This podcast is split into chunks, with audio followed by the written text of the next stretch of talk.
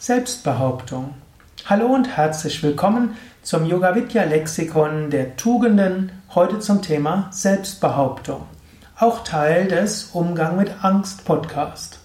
Mein Name ist Sukadev Bretz von www.yoga-vidya.de. Selbstbehauptung. Eine wichtige Eigenschaft, eine wichtige Tugend, etwas Wichtiges, was man auch üben sollte.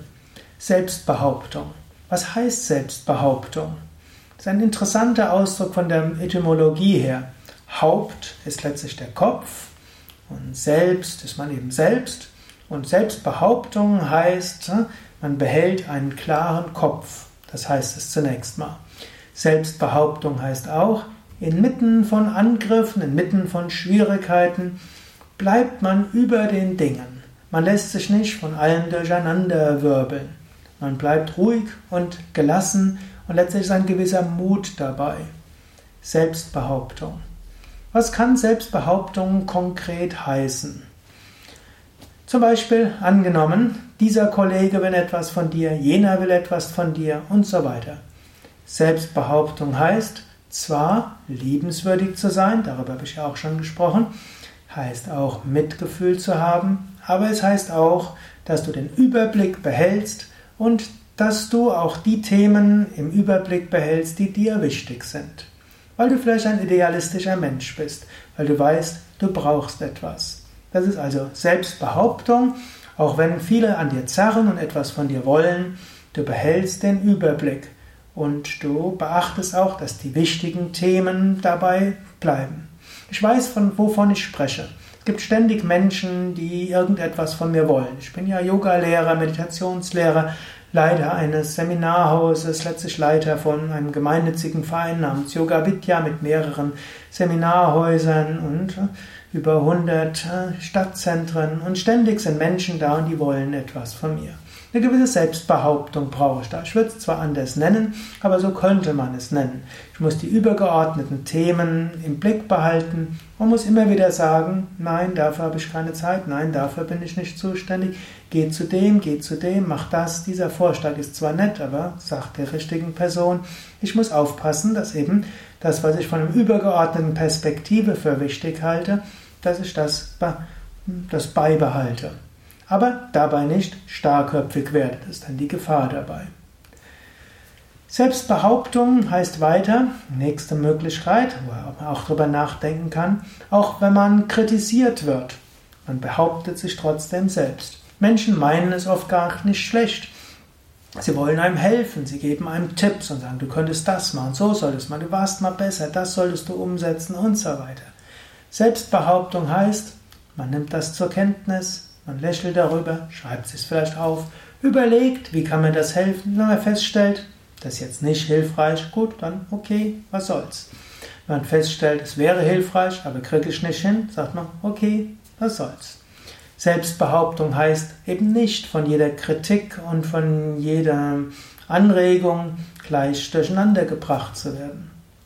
Selbstbehauptung kann aber auch heißen, in echten Angriffen sich zu behaupten. Auch das gibt es. Menschen greifen einen an. Auch sowas gibt es. Und da gilt es auch, sich selbst zu behaupten. Selbstbehauptung heißt ja nicht, aggressiv zu werden und zuzuschlagen, sondern manchmal, so wie Luther, hier stehe ich, hm, ich kann nicht anders, Gott stehe mir bei. Hm, so, das ist eine Selbstbehauptung, stark zu sein, wie ein Baum verwurzelt zu sein.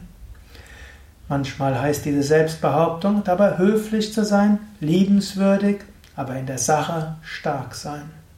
So wie im I Ching heißt es, außen weich und innen hart. So ist der Weise, wenn er unter den Menschen weilt und unter den Menschen wandelt. So eine innere Selbstbehauptung haben, nicht äußerlich hart zu sein, aber innerlich stark, innerlich selbstbehauptend und äußerlich weich zu sein. Selbstbehauptung kann auch heißen, inmitten innerer eigener Ängste trotzdem das zu tun, was nötig ist. Gerade wenn du jemand bist, der eine Neigung hat zu Ängstlichkeit, zu Lampenfieber und deshalb Dinge nicht zu tun, die eigentlich von dir erwartet werden oder wo du eigentlich gut bist. Selbstbehauptung heißt auch, dich selbst zu behaupten gegenüber Ängsten. Eben nicht jedem Lampenfieber nachzugeben und nur weil du Lampenfieber hast, Dinge nicht zu tun. Eben nicht dich einfach nur zurückzuziehen in dein Schneckenhaus. Selbstbehauptung heißt auch, dich selbst zu behaupten gegenüber eigenen Ängsten. Hm, ist auch immer die Frage, mit was identifizierst du dich? Identifizierst du dich mit deinen Ängsten oder identifizierst du dich mit dem, was du von innen heraus weißt, was deine Aufgabe wäre, womit du Gutes bewirken kannst? Denke selbst nach, was könnte Selbstbehauptung für dich heißen? Wie könntest du dich besser selbst behaupten? Selbstbehauptung kann aber auch in Starrköpfigkeit gehen. Deshalb musst du auch aufpassen. Ja, jede Tugend übertrieben wird zu einem Laster und zu einer Untugend. Selbstbehauptung ist erstmal etwas Positives.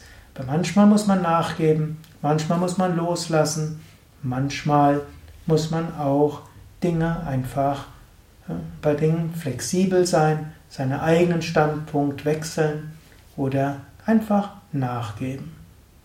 Denke selbst darüber nach, wann Selbstbehauptung wichtig ist wann Nachgeben wichtig ist und was das für dein Leben heißen kann. Mehr Informationen über Yoga und Meditation, auch über die Entwicklung von Selbstvertrauen und Mut, findest du auf unseren Internetseiten auf www.yoga-vidya.de. Dort kannst du eingeben Selbstvertrauen, auch Mut und findest viele Informationen zum Thema.